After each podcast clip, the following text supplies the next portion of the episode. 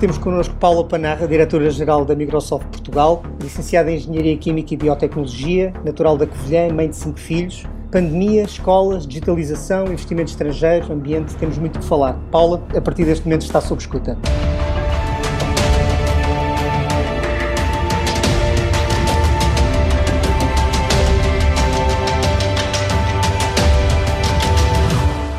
Li uma entrevista recente sua em que dizia que a Microsoft neste momento está focada em ajudar os clientes na recuperação económica e a reimaginar como é que irão trabalhar. Eu pergunto como é que a Microsoft vê este trabalho de reimaginar o trabalho das empresas? Olha, nós eh, de facto eh, o desenvolvimento da tecnologia ao serviço do trabalho eh, tem feito parte dos últimos anos para nós e sem dúvida que este último ano uh, pôs eh, à prova não só uh, a tecnologia para o trabalho, mas também o que devem ser as boas práticas no trabalho. E, portanto, é aí que nós temos estado, é cada vez mais, por um lado, a melhorar aquilo que pode ser uma interface, que não seja apenas uma interface de comunicação, mas, acima de tudo, que possam ser novas plataformas de colaboração um, e que sejam acompanhadas para que essa mudança da forma de trabalhar seja estratégica e estruturante nas organizações, que seja acompanhada de mudanças de cultura, de mudanças de processos e que, portanto, a tecnologia seja uma vez mais um enabler para essas novas formas de trabalho cada vez mais colaborativas, cada vez mais interativas, mas também tendo em conta, e não te escondo, que fizemos muitos estudos nestes últimos meses sobre o impacto que tem, nomeadamente, no bem-estar, na fadiga uh, e, e, no trabalho, neste formato de trabalho remoto, quais são, de facto, as boas práticas que também têm que ser um, adotadas pelas empresas. E, portanto, é este trabalho de fundo que temos estado a fazer, não apenas a adoção da tecnologia, mas, acima de tudo, a adoção das novas culturas, novas práticas, novos processos. Mas dê-nos um exemplo, uma coisa mais concreta sobre este trabalho de campo. Qual é que foi para si o projeto mais cativante que, a Microsoft fez junto de uma empresa? Ou seja, uh, qual é que foi aquele, que, aquele trabalho que, que disse é isto mesmo que nós queremos, é esta, esta é a nossa visão para a nova forma de trabalho no pós-pandemia? Olha, no, hum, confesso que não consigo escolher um, porque nós tivemos uh, muitos desafios diferentes nos vários setores. Mas posso-te dizer que uh, tivemos uh, empresas que têm hoje já um, funcionamento em várias geografias e onde toda esta nova forma de trabalhar passou por abraçar ainda mais estes processos, uma vez que a distância passou, ou seja, as viagens passaram a ser impossíveis entre equipas, não é? Portanto, esta nova forma de trabalhar passou inclusive pela criação de comunidades dentro da própria organização, de comunidades digitais. E, portanto, aqui eh, passar, como te digo, de comunicação para verdadeira colaboração entre as equipas para fazer ou continuar todos os processos produtivos que a empresa tinha que uh, ter em prática. Mas o que, é que, a empresa não, agora... o que é que a empresa não fazia bem e passou a fazer melhor? Era isto que eu estava a tentar perceber. Ou seja, o que é, o que, é que o trabalho de colaboração, a rapidez, a rapidez do trabalho de equipa. Tu hoje consegues, com estes formatos, ter as pessoas a colaborar em tempo real para um mesmo projeto e a trabalhar nesse projeto, uh, estando cada um na sua parte do mundo, mas a fazê-lo com o contributo em tempo real. Isto acelera e muito uh, os processos e, como tal, também o go-to-market, não é? E, portanto, uhum. transforma-se num diferenciador para as empresas que conseguem ter de facto estas formas de colaboração. Vou-te dar outro exemplo. Uh, aquilo que se conseguiu uh, fazer em muitas unidades hospitalares, onde se criaram, uh, através destas tecnologias, equipas de trabalho em que faziam em tempo real partilha das práticas, partilha da informação, partilha dos protocolos para haver uma maior standardização um, naquilo que estava a ser a prática médica no terreno. Portanto, tudo isto são cenários uh, que se estendem até ao serviço a cliente. Um, o, o, que hoje tu podes fazer quando tens um call center e aquilo que pode ser a interação em termos de back-office e front-office entre a informação de que o cliente precisa, o tipo de suporte que necessita e como o operador pode em simultâneo recorrer a especialistas dentro da organização para dar uma resposta mais correta em tempo mais curto. Tudo isto são processos que diferenciam no serviço que se presta e que, portanto, levam à escolha de uma empresa em detrimento da outra enquanto consumidor cliente. Uhum. Quer dizer, a Microsoft uma grande, é, faz parte uma das Big Five, um grande investidor estrangeiro em Portugal. Eu ia passar para esse tema do investimento. Quando a retoma arrancar a série, o investimento estrangeiro será um fator determinante na maior parte dos países. Antes da pandemia, a Paulo deixou um alerta para o nível alto de fiscalidade aplicado às empresas em Portugal. Mantém essa opinião? Eu penso que, como país, se queremos continuar, e temos feito, e eu acredito que vamos continuar a poder fazê-lo, tornar-nos eh, um hub de investimento internacional, nós temos o talento, temos as infraestruturas, temos uh, o país anfitrião e que cria as condições para que muitos queiram viver connosco. Uh, e, portanto, com tudo isso, devemos impulsionar, de facto, esse investimento estrangeiro. Nós próprios, como Microsoft, uh, temos estado a fazê-lo ao longo dos anos e comprometemos-nos ainda em novembro, quando celebramos os nossos 30 anos, em ter mais de 300 postos de trabalho nos próximos três anos a partir de Portugal. É Obviamente, não para servir o mercado português, mas para servir o mundo.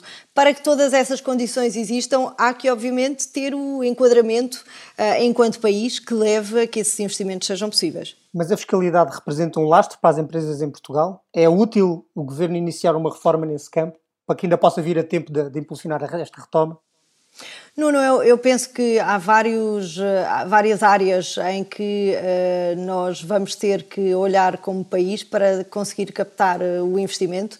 Essa será uma delas. Outras serão certamente alguns dos ajustes, até em termos de legislação laboral, para acomodar todos estes novos uh, formatos. Portanto, são desafios que se põem ao nosso país, mas não só, que se põem, se quiseres, a modelos que eram modelos que respondiam um, a alguma toxicidade do ponto de vista do tempo e do espaço e que a realidade do trabalho vem alterar. Portanto, quanto melhor preparados estivermos para essas tendências futuras, melhor conseguiremos captar esse investimento no futuro não também. São, não são muito rápidas as alterações da, da, da, do Código Laboral, eh, são muitas, é mais de uma dezena de pequenas alterações, mas as, as alterações e as reformas de fundo, de facto, não são rápidas.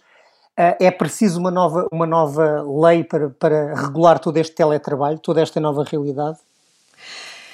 Uma vez mais te digo, eu acho que esta é uma realidade que a nível global eh, se vai colocar, não é? Portanto, são, são novos eh, formatos.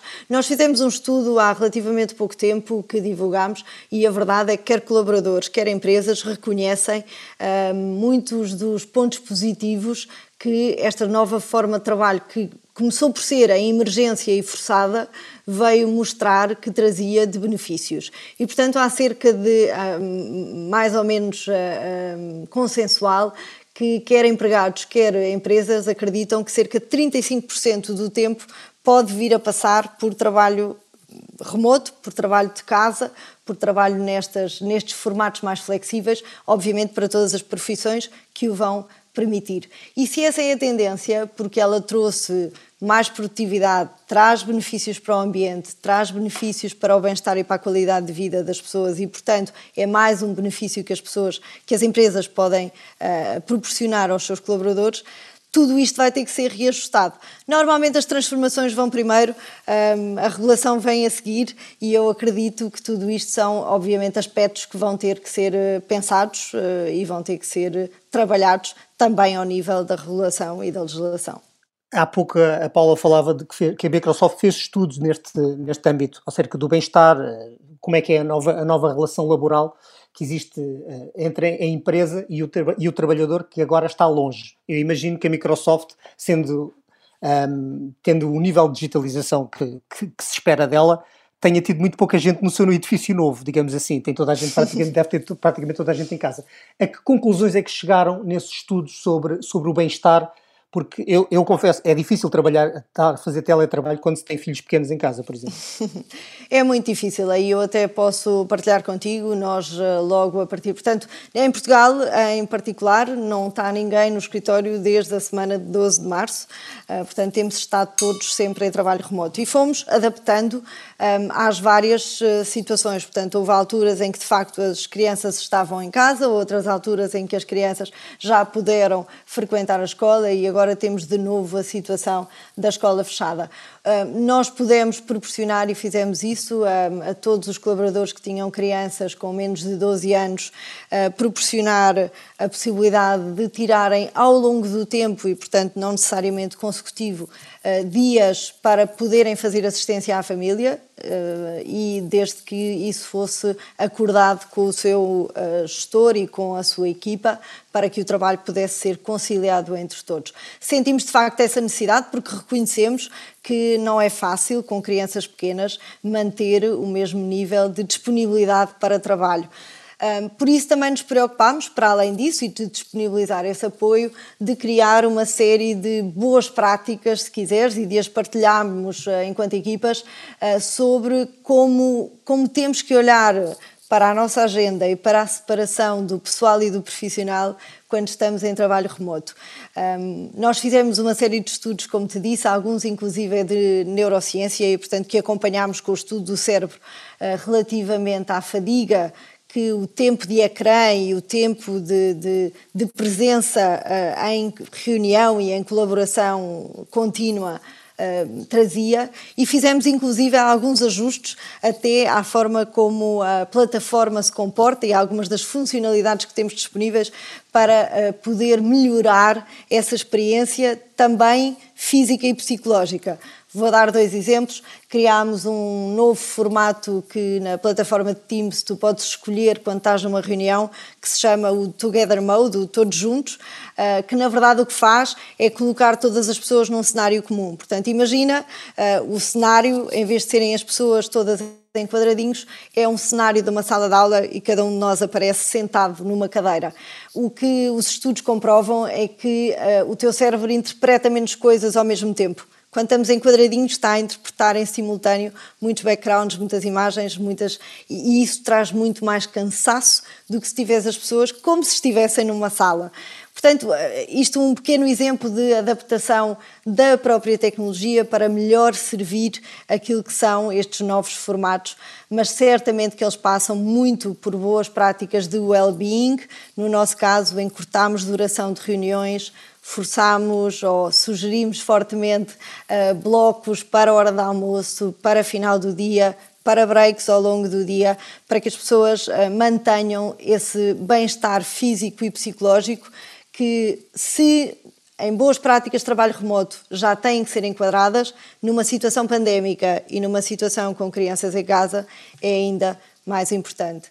Eu acho que trouxe o outro lado estamos, estamos afastados, mas estamos mais próximos. Tenho a certeza que todos nós tivemos a experiência de conhecer uh, o animal de estimação. Uh, a minha gata aparece com frequência nas minhas colas, ou de as crianças entrarem pela sala adentro, e isso trouxe até algum grau, se quiseres, de proximidade naquilo que, que é uma situação porque todos estamos a passar. Mas as empresas têm que ter esse nível de entendimento sobre a dificuldade adicional que a circunstância pandémica traz, que não é uma circunstância normal de trabalho flexível. Vou pegar naquele cenário de sala de aula que disse que era possível a partir de agora no Teams, para lhe perguntar como é que, como é que a gestora de uma das principais empresas tecnológicas em Portugal, e mais uma vez mãe de cinco filhos, como é que vê esta decisão de interromper as aulas uh, sem direito a ensino à distância? Olha, nós estamos a acompanhar, obviamente, a decisão uh, do, que, que o Governo tomou. O que fizemos já, tal como fizemos em março, foi disponibilizar-nos à comunidade educativa para uh, disponibilizar tudo aquilo que são ferramentas, como já fizemos em março, e uma vez mais, não apenas as ferramentas, mas também a formação de como adotar, de como utilizar para uh, permitir que tão depressa quanto possível eh, esse ensino remoto seja eh, reiniciado, se eu já, essa for eu já lá ia, eh, ia perguntar se a Microsoft, a Microsoft tem trabalhado com as escolas, com o governo nesta questão. Que progressos e obstáculos é que tem notado em todo este movimento? Ou seja, um, Olha, eu, eu penso que, que, nós temos, acima de tudo, que valorizar imenso o esforço que foi feito uh, depois da Páscoa por uh, todas as escolas uh, para proporcionar aquilo que foi possível naquela altura, com uma adaptação grande de todos, desde a infraestrutura aos pais, aos professores e às escolas. E às crianças em particular, que muito rapidamente também abraçaram este novo desafio. Eu penso que há que distinguir eh, o que é uma solução de emergência eh, para aquilo que deve ser o pensamento estruturante de uma educação no futuro.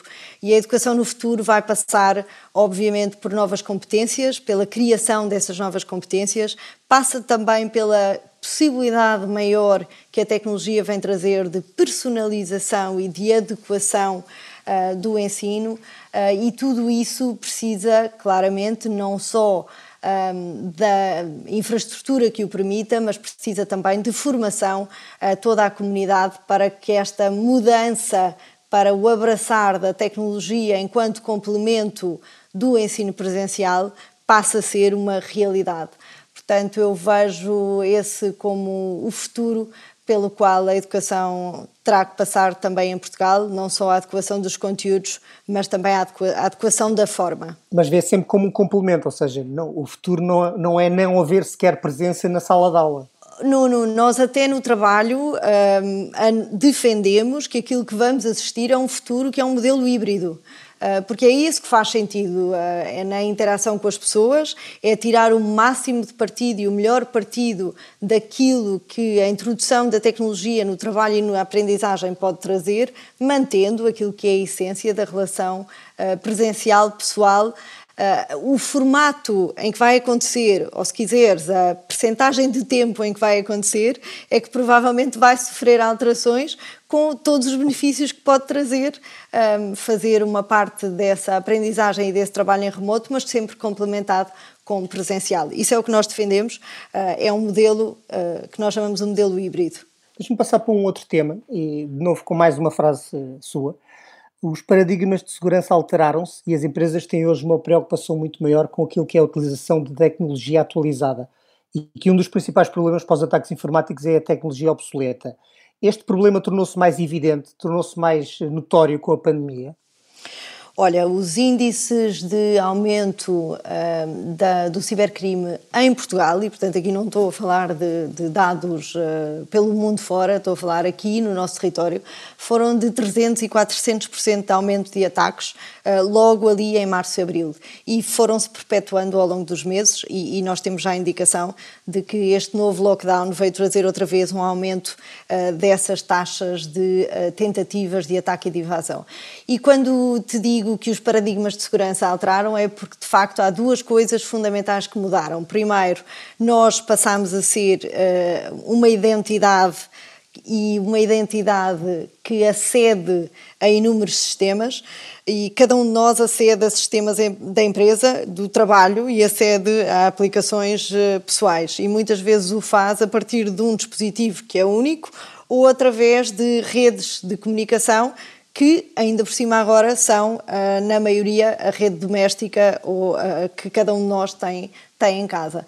E isto altera o paradigma de segurança. O importante deixa de ser a segurança nos sistemas que estão confinados dentro da empresa para passar a ser preciso um, assegurar a segurança de cada um dos utilizadores e dos acessos dos utilizadores. Por isso é que o paradigma se altera e é mais importante ainda no momento em que os utilizadores estão geograficamente dispersos, uh, porque cada um de nós está a aceder aos sistemas da empresa a partir de sua casa. Tecnologia que não esteja preparada para esta realidade de múltiplos acessos, de acessos em localizações e geografias distintas e que não tenha a proteção do indivíduo Uh, com fatores duplos de autenticação, com uh, boas práticas de administração de acessos, enfim, um, se quiseres, processos relativamente simples, mas a verdade é que tecnologia muito antiga não está preparada para este boom de acesso e de utilização, da mesma forma que estão tecnologias mais recentes, até porque há atualizações de segurança que ao longo dos anos as várias empresas que estão no, no, mundo da tecnologia vão descontinuando do ponto de vista de evolução. E por isso é que a obsolescência é um tema e a mudança das práticas e das boas práticas e de processos de segurança tem que ser um tema muito presente nas empresas, ainda mais neste momento. Uma última pergunta antes de irmos para o noticiário, ia só perguntar: o Estado, com quem a Microsoft assinou ainda agora em novembro um novo protocolo, ainda utiliza muita tecnologia obsoleta?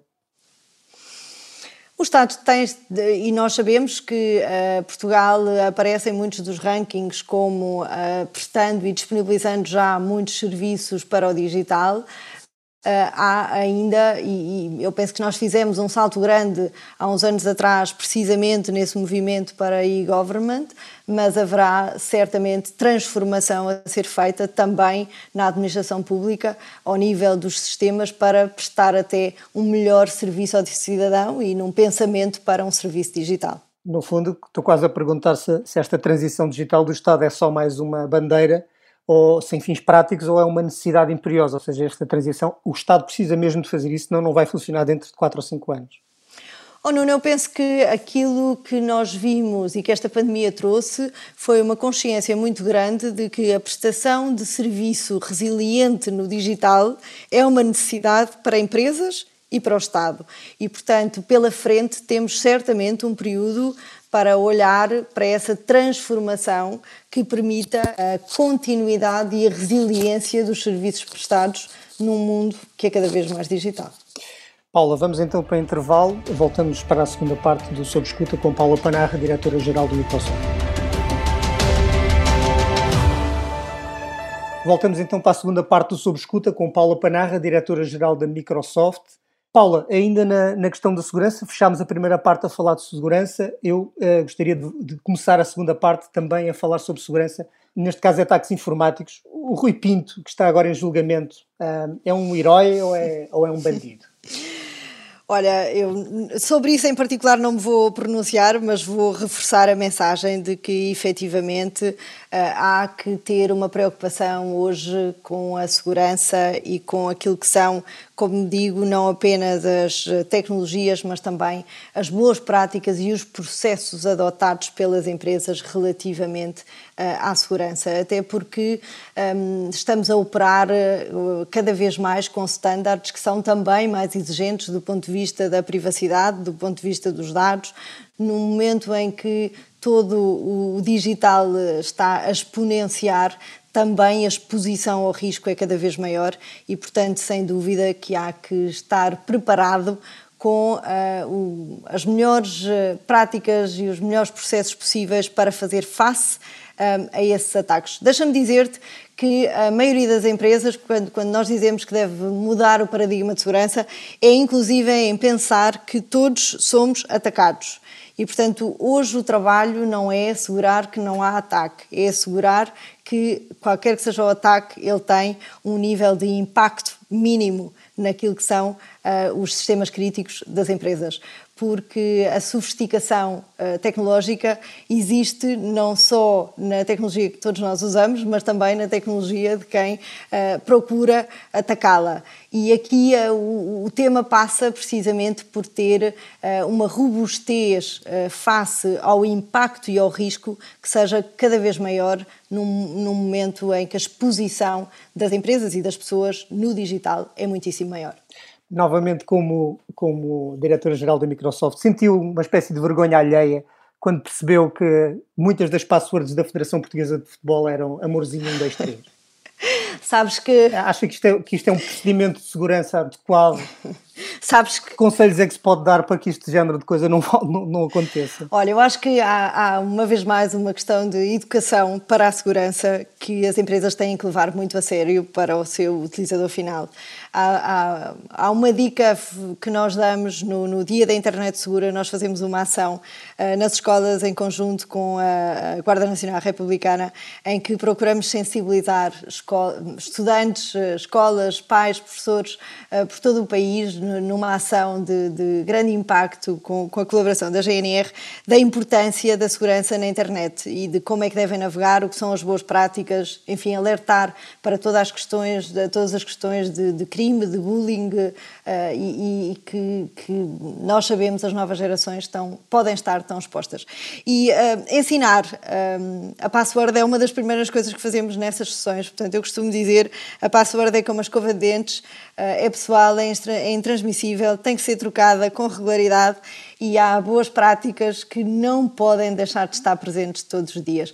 Há uma falta de competências para o digital, se quiseres, nas empresas, que tem que ser levada a sério e não é apenas porque todos vamos aprender a programar, mas sim porque boas práticas de segurança, boas práticas de utilização de ferramentas de produtividade, de ferramentas de trabalho à distância ou de ferramentas de gestão digital de clientes ou de serviços é fundamental para as empresas no futuro. E a segurança é uma parcela. Mas mesmo nas empresas de topo, ou seja, mesmo em empresas que geram muitos milhões de euros o ano, existem falhas óbvias e claras, não existe, um, não existe uma filosofia de segurança nas, nas empresas, mesmo nas, naquelas que mais produzem? As empresas uh, que maiores estão obviamente mais sensíveis e, portanto, terão talvez iniciado este trabalho uh, com, há mais tempo, se quiseres, antes deste período de reforço de ataques que surgiu como consequência da pandemia. Para te dar uma ideia, o que, o que apareceram foi inúmeros e-mails de phishing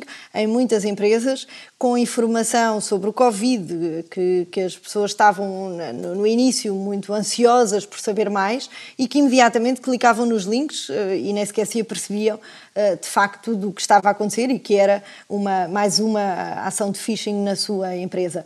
E, e isso, um, por muito robustos que possam ser alguns dos processos de segurança, um, o utilizador final, a identidade e a, e a, autorização do utilizador final é muitas vezes aquilo que é mais atacado. Por isso te digo que é bastante transversal a necessidade de, de, de reforçar essa formação ao utilizador final. Agora, em termos genéricos, eu não vou falar em nomes, mas existe alguma, uma, certa glorificação do, do, pirata informático? Isso dificulta o vosso trabalho? Digamos assim, tem, tem mais ataques porque há mais gente envolvida e mais gente interessada entrar nesse género de atividades? Olha, eu posso dizer que nós somos a empresa mais atacada no mundo todos os dias. Uh, e, portanto, uh, sem dúvida que hoje em dia, e nós temos já cerca de 3 mil pessoas que todos os dias trabalham, sou, quer do ponto de vista de engenharia, quer do ponto de vista de proteção de ataques. Porque aquilo que hoje em dia nós, nós podemos e conseguimos é fazer aqui alguma antecipação de, de, possíveis ataques pela, pelo facto de estarmos a gerir milhões de utilizadores pelo mundo inteiro. E, portanto, há aqui alguns padrões que nós hoje em dia conseguimos detectar com mais antecedência e conseguimos, inclusive, ter o que nós chamamos de sistemas de threat protection ativos dentro dos clientes. E, portanto, aqui fazer um, um trabalho conjunto uh, para, uh, uma vez mais, antecipar o risco e o impacto do que possam ser esses, esses ataques. Ainda assim, um, apesar desse, desse trabalho, há outras preocupações que as grandes empresas digitais uh, suscitam. Uh, em dezembro, em meados de dezembro, a Comissão Europeia apresentou um projeto de nova legislação para limitar o poder das grandes empresas digitais. Era essencialmente dirigida às Big Five, uh, às cinco grandes empresas, entre as quais está a Microsoft. E, e ainda, ainda, ainda há pouco tempo, a Presidente da, da Comissão Europeia recordou isso mesmo em, em Davos. Um, isto, esta, esta nova legislação, isto é uma ameaça ao negócio da Microsoft? Oh, oh, Nuno, uh, como te disse há pouco, uh, a tecnologia e esta, a nossa indústria está uh, a desenvolver e a inovar muito rápido e, portanto, é normal que a legislação não aconteça antes, mas que tem que ir acontecendo. Nós sempre fomos defensores de que ela deve existir e sempre colaboramos uh, para que ela exista, um, ehm, para que seja de facto uh, utilizada, porque também sabemos que no fim do dia, clientes, uh, consumidores, todos nós só vamos utilizar tecnologia em que confiamos. E essa plataforma de confiança também vem de standards que todos nós temos que cumprir e que reguladores possam validar. Portanto, essa tem sido sempre a nossa posição. Mas qual, mas qual é que é o, o vosso contributo? Que contributo é que poderiam dar para essa, para essa nova legislação? O que, é, o que é que acham que é uma linha, digamos, daquelas linhas que, que a Comissão Europeia que as entidades europeias não deveriam ultrapassar naquilo que é os vossos direitos enquanto empresa? Nós, a nossa posição tem sido muito no sentido de assegurar que, um, enfim, contribuímos uh, com o conhecimento, com o pensamento uh, em, várias, em vários fóruns para despoltar de facto aquilo que é uma utilização responsável da tecnologia. Um, também teremos que criar as fundações que permitam, por um lado, tirar partido dessa tecnologia para as utilizações que podem uh, garantir que estamos à procura de soluções para problemas que sem tecnologias tão avançadas não seria possível dar resposta, como é o caso de muitas tecnologias de machine learning ou de inteligência artificial, mas que isso é sempre feito mantendo uh, e respeitando a integridade, a privacidade e a segurança de pessoas e de empresas. É que do outro lado está, obviamente, um valor de suprema importância para os, para os países e para as, para as, democracias ocidentais, a proteção da democracia em si, ou seja, com as, as, grandes empresas são acusadas de contribuir para a divulgação de discursos perigosos ou pelo menos permitir que estes se possam propagar mais rapidamente. Por isso é que eu perguntava, de um lado está esse valor, do outro lado está o valor uh, uh, da própria empresa em si, não é? Daquilo que quer proteger, que é aquilo, daquilo que é o seu negócio. Como é que se equilibra isto? Na nossa opinião, eh, por um lado, enquanto empresa, há um equilíbrio que fica muito claro naquilo que é a nossa missão e os valores pelos quais nos regemos eh, e, e os valores segundo os quais fazemos, inclusive, o desenvolvimento ético e responsável da tecnologia, assumimos isso como nossa responsabilidade uh, e depois participando em inúmeros de fóruns de pensamento e de construção um, com aquilo que sabemos uh, e com aquilo que já observamos e que pode vir a ser o futuro para, como te digo, continuarmos a ter a tecnologia como um enabler uh, da sociedade e de uma sociedade melhor, uma sociedade mais, uh, com mais acesso e com mais igualdade no digital. Ok, vou passar de tema e a perguntar qual é que é o balanço que faz da, do Microsoft for Startups, o programa global de apoio a startups nasceu em 2018.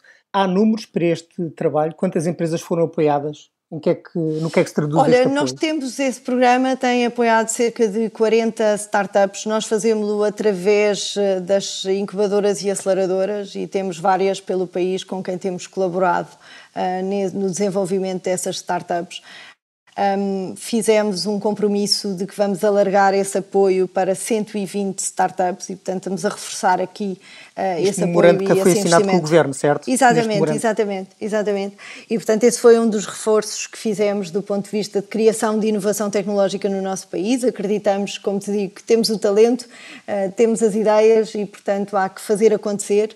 Nós temos depois um, um, uma segunda fase em que, uh, se quiseres, quando estas startups já têm uh, o seu produto, já o comercializam, já têm os seus primeiros clientes, já começam a ser aquilo que se chama muitas vezes uma scale-up e que com frequência uh, se transformam em mais um parceiro do nosso ecossistema e, portanto, com tudo isso têm o nosso apoio até na colocação dos seus produtos noutros mercados, na sua internacionalização, na divulgação das suas soluções no nosso catálogo de soluções pelo mundo inteiro e, portanto, aqui um papel já, se quiseres, enquanto empresa para empresa, de desenvolvimento de negócio, não apenas no país Portugal, mas, acima de tudo, ajudar na colocação internacional dessas empresas. Mas como é que vão fazer a seleção? Como é que se passa destas 40, das atuais 40 para as previsíveis 120? Como é que se vão fazer esta seleção? Vai ser através de pitches?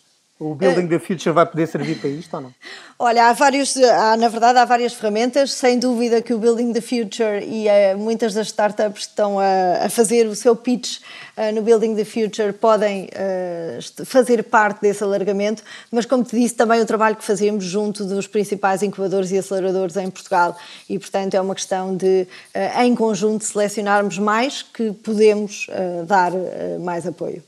Neste mesmo memorando, assinado com, com o Ministro da Economia, o Pedro Cisa Vieira, eh, diz, que vão investir até um milhão de euros em cinco startups, aqueles uh, à procura das, dos cinco novos unicórnios, basicamente era mais ou menos esta a ideia, para promover a descentralização e o empreendedorismo no interior.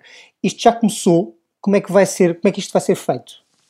Pois, eh, vamos começar agora esse processo de identificação. É um, é um programa que pretende promover a descentralização do, do empreendedorismo e, portanto, vamos ter que trabalhar, uma vez mais, com as eh, aceleradoras e incubadoras que eh, consigam identificar, em conjunto connosco, startups que precisem do apoio de tecnologia. Nem todas as startups são, na sua essência, tecnológicas, mas que precisem de tecnologia e que possam ou que queiram fazer esse trabalho a partir de uma região do interior ou das ilhas. Portanto, vai ser, vai ser sem dúvida um projeto muito interessante em que eu penso que a pandemia nos veio mostrar a todos que de facto a localização de onde trabalhas já deixou de ser um tema e que vamos ver cada vez mais uh, a adoção de, de, essas zonas do interior ou das ilhas para uh, se sediarem e se fundarem alguns desses novos projetos. Portanto, Bem, estamos a, a iniciar esse projeto agora. A não ser que exista um, um bem físico que tenha de ser transacionado e aí é um problema, porque fazer chegar nem sempre aos melhores canais de comunicação. Mas eu ia perguntar que tipo de apoios é que vão ser disponibilizados, o que é que vai tocar à parte da, da Microsoft e o que é que toca à parte do, do, Estado, ou seja, o que é que o Governo vai pôr de um lado o que é que a Microsoft vai pôr do outro, para que estas cinco, estes cinco novos unicórnios possam aparecer? Não, uh, não, não, não é aqui uma questão do, do Governo colocar nada, é apenas um programa nosso que nós vamos trabalhar em conjunto com o mercado português. Portanto, é, é um programa que nós, eh, noutros países, ganham outros ângulos e que aqui o, o ângulo que ganhou foi o do uh, empreendedorismo descentralizado. E, portanto, é apenas investimento nosso no desenvolvimento adicional dessas cinco startups que tenham esse potencial de vir a ser próximos unicórnios, mas que estejam descentralizadas face aos grandes uh, centros urbanos. Eu já agora para contextualizar, há pouco falávamos do Building the Future, é um conjunto de conferências uh, que, que, a Microsoft realiza e alberga anualmente. Este ano ehm, vai haver um mega pitch, eu perguntava há bocadinho se, se, este, se este espaço pode ser usado também para captar estas, estas empresas que vão poder uh, receber este, este apoio, uh, aumentar o número de, de startups do, do programa atual, das 40 para as 120. O Building the Future vai, vai poder servir para isto? Vai também servir para isso, certamente. Nós temos uh, uma série de startups, é, é um projeto uh, que está em conjunto com, com a nós dentro do Building the Future e, portanto, uh, tenho a certeza que vão surgir algumas com que vamos manter mais um contacto mais próximo para ver se de facto podem potencialmente ser uma daquelas que vamos apoiar este ano. O Building the Future é realmente um projeto que, que tem aqui o este ano a sua terceira edição, este ano totalmente digital, mas que procuramos que nessa experiência mantivesse todas essas possibilidades de networking, não apenas uh, entre empresas, entre pessoas, entre startups e potenciais uh, investidores, como, como é o nosso caso, uh, não, não enquanto investimento de capital, mas sim em apoio tecnológico, e também entre futuros empregados e atuais empregadores com o Job Pitch Challenge que vamos promover entre estudantes das nossas universidades e uh, muitas empresas que estão à procura ou de estagiários ou um dia com o CEO ou até, em alguns casos, mesmo de uh, trabalho uh, definitivo. Paula, nós estamos a aproximar-nos a passos largos do final da, da, entrevista, do tempo, isto passou um bocadinho a correr. Um, em termos de tendências tecnológicas, um, por onde, é que, por onde é que o mundo aponta neste momento? Ou seja, fomos atravessados por uma pandemia, as sociedades tiveram que se digitalizar muito mais rápido. Que sistemas e que empresas é que vão vingar uh, agora? Agora temos, temos quase um ano de pandemia para poder fazer um balanço. Olha, eu destacaria talvez quatro grandes áreas. Uh, portanto, por um lado, tudo aquilo que é o trabalho no digital, Uh, e o trabalho no digital não é apenas para quem uh, está a trabalhar num, num trabalho mais de, de, escritório ou de back-office, mas aquilo que hoje em dia é possível fazer mesmo em quem anda na rua, em quem está em chão de fábrica, com o apoio da tecnologia e, portanto, repensar o trabalho nesses modelos mais no digital. Segundo, tudo aquilo que é uh, o serviço a cliente, a presença no digital e a capacidade de gestão de clientes e parceiros uh, no digital para uh, expandir canal, expandir mercado e poder servir um mercado cada vez mais alargado. Um, um terceiro ponto é claramente os dados, porque são, é a forma como as empresas vão poder estruturar os dados, retirar aprendizagens e tornar as empresas cada vez mais baseadas na informação para a tomada de decisão, que vai fazer com que as empresas se diferenciem. Um, e por fim, o tema da segurança, o tema da privacidade, o tema da ética e da responsabilidade, que eu estou certa que vai acompanhar todos estes desenvolvimentos tecnológicos. Uma última palavra, se me permites, para uma ambição que nós temos, que esta um, retoma económica e que esta resiliência para o digital que as empresas vão ter que abraçar, que seja em simultâneo um momento para pensarmos uma agenda mais verde, uma agenda mais sustentável e que, portanto, possamos ter um, um, futuro de desenvolvimento económico que é, por um lado, mais sustentável para as pessoas, mas também mais sustentável para o ambiente. Paula, é, é possível fazer um balanço das vulnerabilidades das empresas portuguesas neste ano de pandemia? O que é, o que, é que faltou às empresas nestes quatro pontos, uh, que vão ser uma prioridade, mas o que é que faltou uh, ao tecido empresarial português, que é maioritariamente composto por micro e pequenas empresas, mas o que é que faltou às nossas empresas para, para, para lidarem melhor com isto? Com esta digitalização forçada, praticamente? Olha, eu acho que ainda assim uh, há que dar os parabéns, porque no, no, uh, face à emergência, eu penso que até houve uma adaptação relativamente rápida, uh, pelo menos aquilo que foram as, as primeiras necessidades de, de, de, colocar trabalhadores em, em casa e de, de, reagir e de continuar a produzir em remoto.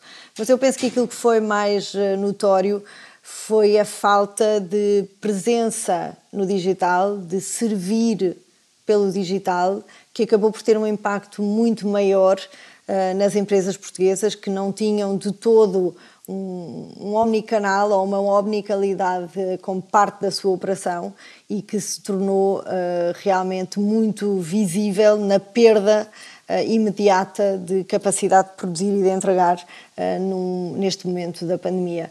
Um, vimos muitas empresas adaptarem os seus próprios produtos para se adaptarem à nova procura. Uh, vimos uh, muitas empresas uh, criarem até parcerias entre elas para poderem fazer face ao que uns tinham e outros, e outros lhes faltava, mas eu diria que a principal lacuna foi de facto a capacidade de servir clientes, entregar fazer o e-commerce, fazer a entrega e até mesmo a gestão dos clientes através das plataformas digitais. Ok, uma última pergunta, é uma pergunta rápida para uma resposta potencialmente longa. Como é que, como é que uma licenciada em Engenharia Química e Biotecnologia vê esta assustadora debilidade da humanidade a resistir a uma pandemia? Uh, eu acho que todos fomos uh, surpreendidos, uh, não achávamos que na entrada de 2020 íamos defrontar-nos com aquilo que na verdade são as nossas fragilidades enquanto humanidade. Um, e portanto eu acredito muito na ciência e na evolução da ciência, acho que é admirável e, e, e, estou muito orgulhosa de ver como no espaço de um ano foi possível criar a vacina, foi possível criar várias vacinas, disponibilizá-las em larga escala, isso é uma prova uh, de que realmente a comunidade científica reuniu esforços e a seguir a capacidade produtiva também para tão depressa quanto possível podermos ter uh, de forma muito alargada a vacinação uh, em todo o mundo para que possamos também retomar uh, o mais possível a atividade económica da forma como, ou, enfim, com as liberdades de movimentos que conhecíamos. Mas vejo realmente com muito orgulho aquilo que, é, que foi a capacidade de desenvolvimento da, da academia, da investigação e depois da capacidade produtiva destas novas tecnologias. É uma pessoa positiva, a Paula Panarra, diretora-geral da Microsoft. Eu vou fechar aqui a entrevista. Muito obrigado pela, pela presença aqui na Rádio Observador e até uma próxima. Obrigada, eu Até à próxima.